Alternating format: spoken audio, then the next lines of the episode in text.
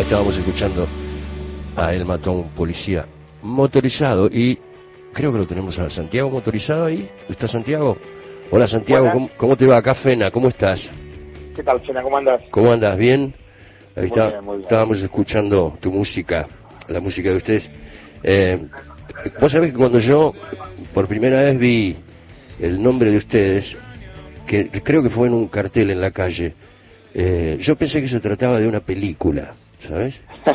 Yo dije, acá hay una película o un documental o algo así. Después, por supuesto, me di cuenta de que era una banda. Así que me gustaría saber, seguramente lo contaste 800 veces, pero me gustaría que me lo cuentes. ¿De dónde salió el nombre? Bueno, sale de una película, digamos, no estaba tan narrado. Ah. Este, estábamos buscando un nombre que, que parezca un poco eso, que parezca el título de una película, que parezca una frase, que no parezca el nombre de una banda, ¿no? La idea de, de una frase sacada de contexto nos gustaba, buscábamos cosas así, hasta que una noche en la casa de una amiga, un encuentro nocturno, la tele estaba prendida, no estábamos prestando mucha atención, pero en un momento miramos la pantalla y el subtítulo, la línea de diálogo decía, él mató a un policía motorizado. Y era lo que estábamos buscando, ¿no? Porque tenía ese contenido estético, un poco de cine de acción, un poco algo extraño, este, y bueno, ahí nos decidimos y encajó perfecto con, con la búsqueda. Y, y, la, y la elección de los nombres de, fantasía, doctora, doctora Muerte, Pantro Putó, que, que tiene una diéresis, no sé cómo se pronunciará, Putó, ¿será? Eh, niño Elefante y a Floyd eh, y Santiago Motorizado. Bueno, la elección de eso también fue, fue eh, a, propósito hecha de esta forma, porque...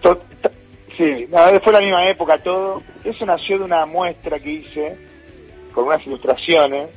La muestra costaba, constaba básicamente de ilustraciones de mis amigos eran, ¿no? Que estaban los chicos de la banda y muchos más personajes, de un grupo de amigos grande. Y en, eran ilustraciones así medias extrañas y tenía, empecé a inventarle nombres a todo de fantasía. y a partir de esa muestra, después utilizamos los mismos nombres para para bautizarnos a nosotros como pequeños personajes. Está buenísimo, el niño elefante me encanta. Ni elefante es genial, es, es, el, hijo del hombre elefante de John Merrick, ¿te acuerdas? Totalmente. Bueno, estaba, estaba escuchando, escuché un montón de cosas de ustedes, eh, escuché el último disco y, siento una siento una, una intención, a ver si me equivoco, una intención estética de acercarse al sonido de los 80. Sí, totalmente. Hay, hay ¿Eh? una cosa de, de mezcla hay como una mezcla, ¿no? Este, entre el sonido que iniciamos con la Cities O'Connor, que es el álbum anterior, un poco poner el pie en ciertas sonoridades de los 70, que es la década en la cual crecimos, y en este disco este, emulamos aquellas canciones de nuestra infancia que sonaban en la radio, mezclado con ese sonido de los 80 alternativos que descubrimos después, en la adolescencia, en la época ponirvana, de una cultura que, bueno, que no sonaba tanto en la radio cuando éramos chicos, como Jesus Family Chain, Pixies, y todo otro sonido ochentoso un poco más oscuro. Pero la idea era mezclar esas dos cuestiones que eran muy de la de lo que sucedió en aquella década, ¿no? De lo, luminoso y lo oscuro de, de todo un momento histórico de, de, la música. Y decime, ¿cómo fue el que llegaron a grabar en Texas, en el Sonic Ranch? La verdad que fue una idea de Eduardo Vergallo, que es... Lo conozco. Eh, eh, claro, grabación nos acompañó en, los últimos tres álbumes.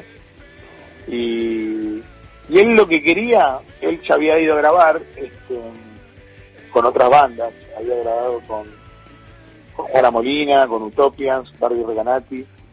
Y, lo que le gustaba de Sonic Ranch era que, que está en medio de la nada, ¿no? Que uno está concentrado 100% en ese proyecto que no hay distracciones cerca de ese lugar, dormís en el lugar, te levantás en el lugar, tenés el estudio 24 horas disponible para vos, y eso, nada, lo entendimos cuando fuimos. La verdad que, más allá de ese, de ese contexto, también técnicamente Sony Ranch está a la altura de los grandes estudios del mundo, pero yo creo que a Eduardo más que nada le gusta ese clima, y la verdad que haber vivido aquella experiencia con el disco anterior, La Ciencia O'Connor, fue algo increíble, ¿no? Y que quisimos repetir con este disco. ¿Y cómo, cómo lo, ustedes son una banda independiente, digamos, cómo lo, cómo, lo, cómo lo financiaron esto? Porque esto suena a, a, una multi, a una multi que te lleva, ¿viste? A un lugar así. Me suena a mí, digamos, digo. No, no, totalmente, totalmente. La primera vez que fuimos fue una apuesta, obviamente grande para nosotros, eh, nos costó decidirnos. En aquel momento, igual Sony Ranch Ahora, ahora aumentó un poco, pero en aquel momento era bastante accesible. Lo sigue siendo en un punto, en comparación, sobre todo. Pero cuando fuimos la primera vez, salía más o menos como grabar en un estudio de los grandes, de lo más tarde de Buenos Aires.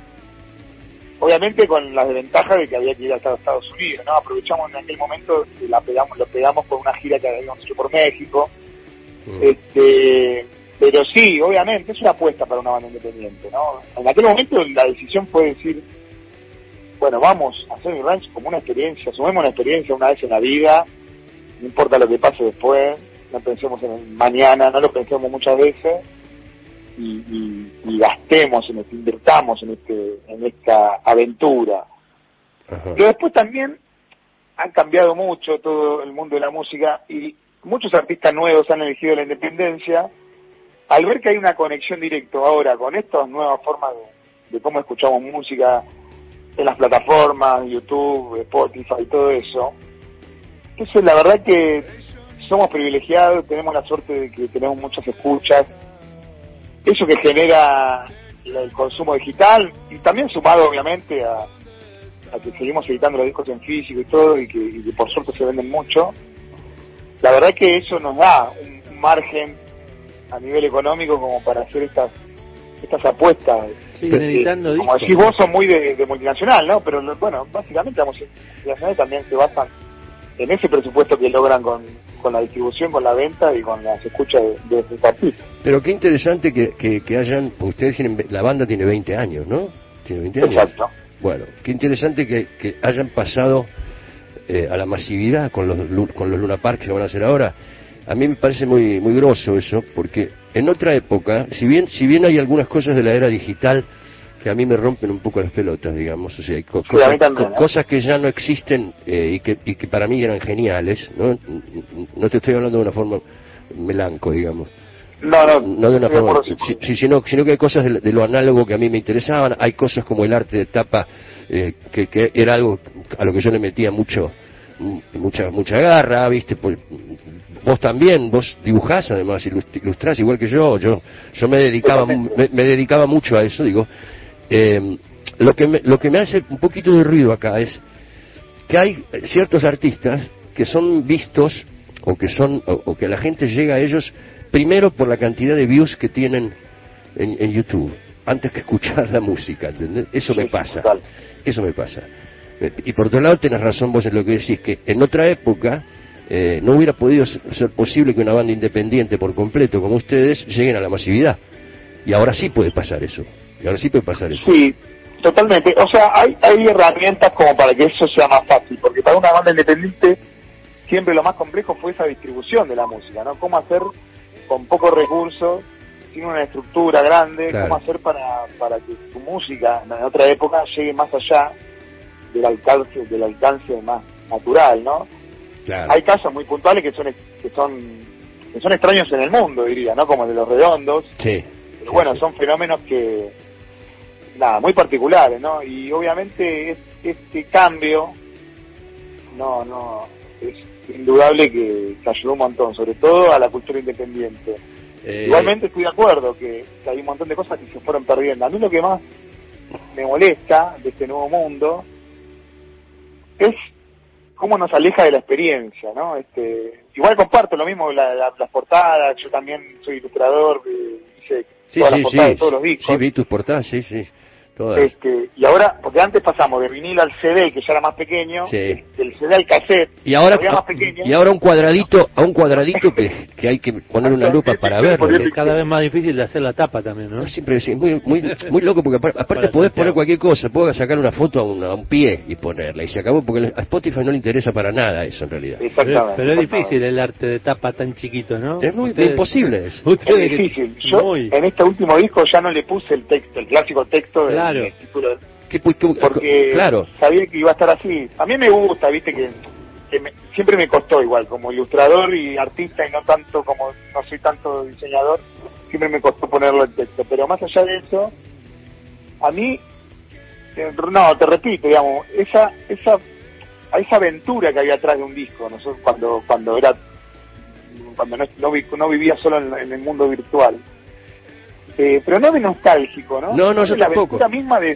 salir a recorrer el mundo, ¿no? De ir a una histeria o de ir a la casa de un amigo. Total, de ir a grabar un totalmente, totalmente. Es eso, ¿no? Hay algo ahí de, la experiencia de estar vivo, que, que es para, el sentido de, esta vida extraña en la que vivimos, que se va perdiendo y nos va alejando.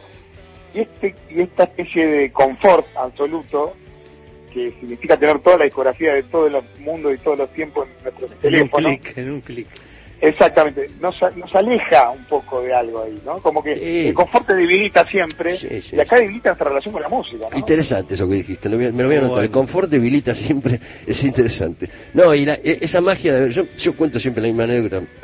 Eh, eh, yo me acuerdo de haber hecho cola en una disquería que estaba en, en Rivadavia y Acoite, en una galería, de haberme ido a las 8 de la mañana para hacer la cola para comprarme The Wall. Claro. Bueno, y te, juro, y sal, el, había una cuadra de cola y salían los chabones con el vuelo en la mano diciendo lo conseguí, lo conseguí, todos estábamos pensando cuando lleguemos, nos toque a nosotros no va a estar. Se va a acabar, se va a acabar. ¿Entendés? Era como, ¿para qué carajo me viene si no va a estar? Bueno, era... Y llegaste, llegaste. Claro, pues es, es esa experiencia que dice Santiago, ¿no?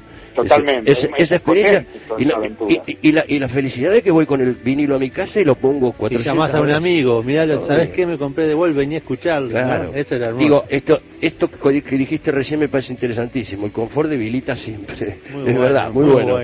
Eh, escúchame, Santiago, ¿cómo escribís? Porque veo que muchas de tus letras están orientadas a algo, por lo menos a matices del amor, digamos.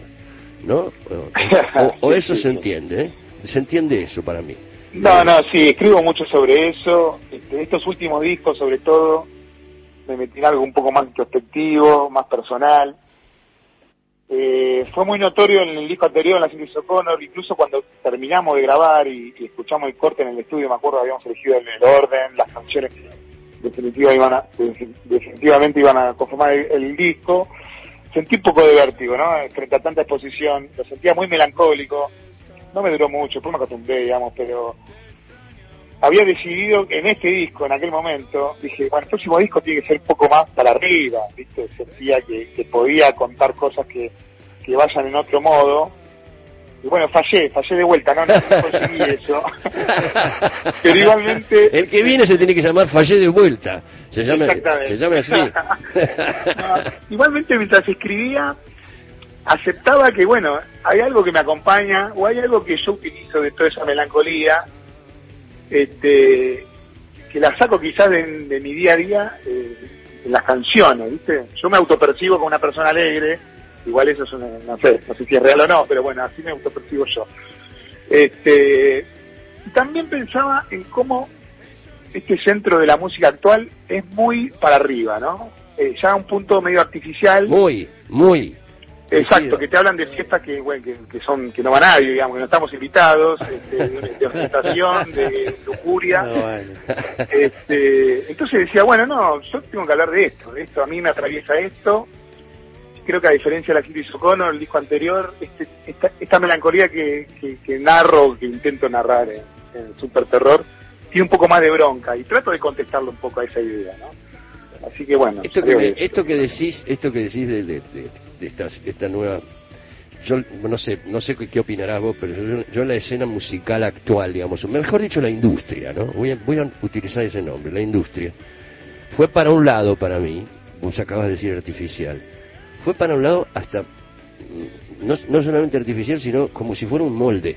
Escucho, yo escucho un molde un molde, la lírica me parece eh, un horror, y el, molde este, hablo del fenómeno reggaetón y todo esto, eh, por supuesto no, todo el mundo, eh, no, estoy diciendo todo el mundo, no todo el mundo, no todo el mundo porque hay algunos que me parecen interesantísimos y maravillosos, pero en general, digo, lo que viene de afuera también, se fue para un lugar en el que me parece que viene muy bien que vos o que cualquiera de nosotros nos propongamos contrarrestar, como diría, como, como dijo una vez Luis Alberto, hay que contrarrestar, dijo una vez.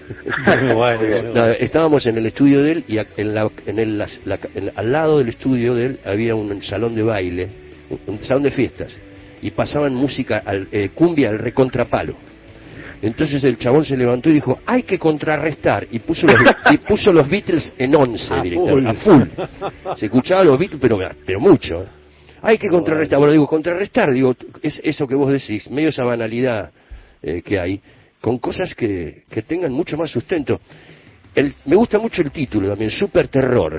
Es como, es como eh, violento, pero a la vez amable. Es así, ¿no? Queríamos, sí, no, exactamente, queríamos buscar eso, sentíamos que el disco eh, tiene esas, como esas dos caras, ¿no? Tiene una parte luminosa y una parte oscura, y super terror, separando las palabras, super como el, costado luminoso y terror como el lado oscuro. Queríamos como graficar de alguna manera eso, así que nada, le Me gustó.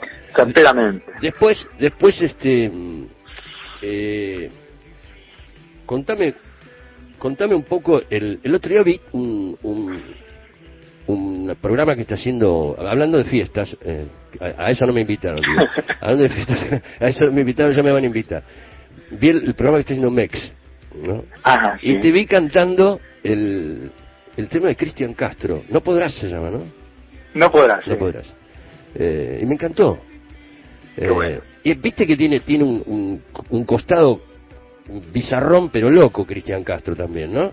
¿Viste Totalmente, sí, ¿no? Esa canción siempre me gustó y siempre incluso hablando de esto que veníamos hablando, le encontré siempre como una cosa, obviamente muy pop, muy de radio, pero a la vez una, una beta oscura.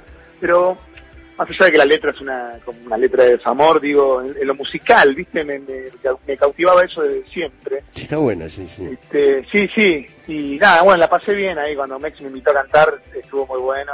Sí. Me costó, me costó, o sea, cuando me llamó me dijo, la cantamos en el tono original y la tararía rápidamente, tararía la estrofa, Es muy alta. Llego. Es muy alto. después salió otro estribillo, ¿viste? Que sube más. Sí. Y, ahí, y ahí sufrí un poquito, pero bueno. Sí, porque me lo, es muy alto, canta, muy alto el chabón, sí. No, claro, Cristian canta de taquito, ahí llega como nada, pero bueno, yo tuve que llorar un poquito y bueno, pero igual se llevó, se llevó. Un guami, con un guami. ¿Cómo? sí. sí. Sí, claro. Bueno, eh, hablemos un poquito, si querés, para cerrar, de, de los Luna Parks, cómo se sienten, cómo te sentís debe ser un momento extraordinario salir del, del indie completo, ¿no? Eh, del, indie de La Plata, además. Que La Plata ha alargado eh, a, grandes este, exponentes de la música, para decirlo, ¿no? empezando, por los redondos, ¿eh? ¿no? Empezando por los redondos, Virus, ustedes. Virus. ¿eh? Contame, ¿cómo lo viven eso? ¿Están contentos? No, muy bien, para mí. Felices. Sí, feliz. Primero, un sueño este, cuando cuando salió lo de tocar en una parque era un sueño que queríamos cumplir.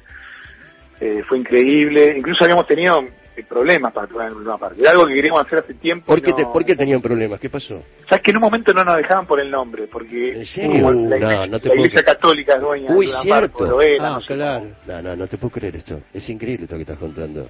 Sí, sí, pero bueno. le cambian el nombre. No los dejaban por el nombre, porque porque habla de alguien que mató a alguien, digamos. Ponele, ¿no? Pero bueno. Le podrían haber puesto. Se solucionó. Los romanos mataron a Jesucristo o algo así. O, él, él, besó a un policía motorizado. No, pero eso, es avisarlo mucho. Yo, yo hablaría con algo más religioso, digamos. Claro. Judas traicionó a, a, Cristo y por eso lo mataron. Judas era porteño. Ponele. Judas era porteño.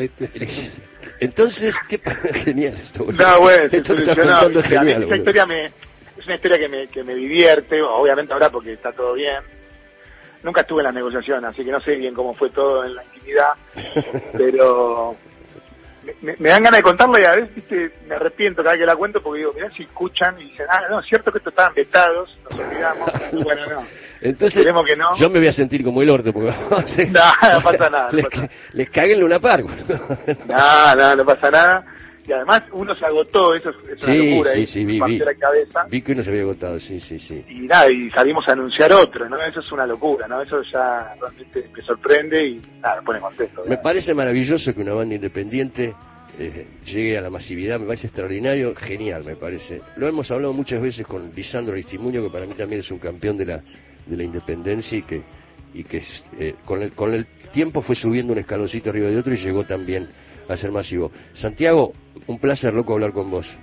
Da, igualmente. Y escuchar tu música, eh, ya me las voy a ingeniar para que me inviten al Luna Park, seguramente. Dale, perfecto, obvio, obvio. Voy a ir, voy a ir, voy a ir, disfrazado de cura, ¿ok? te lo aclaro. ahí, te, claro, ahí pasaste, alfombra roja. Paso con una con, la, con ahí, negro, ahí tengo pulserita para All Access, tengo ahí. All Access, exactamente. Te mando un abrazo grande, amigo. Un abrazo. Abrazo grande. Un chao, chao, igualmente, chao. Chao, nos vemos. Ahí estábamos hablando con Santiago Motorizado el líder, compositor y bajista de... No vamos a decir el nombre, a ver si todavía no podemos tocar en una par nosotros. No, no, no, a ver si, lo, a ver si baja la fecha. Genial lo que contó. Vamos a escuchar un tema más de El Matón Policía Motorizado. Esta se llama Alguien que lo merece.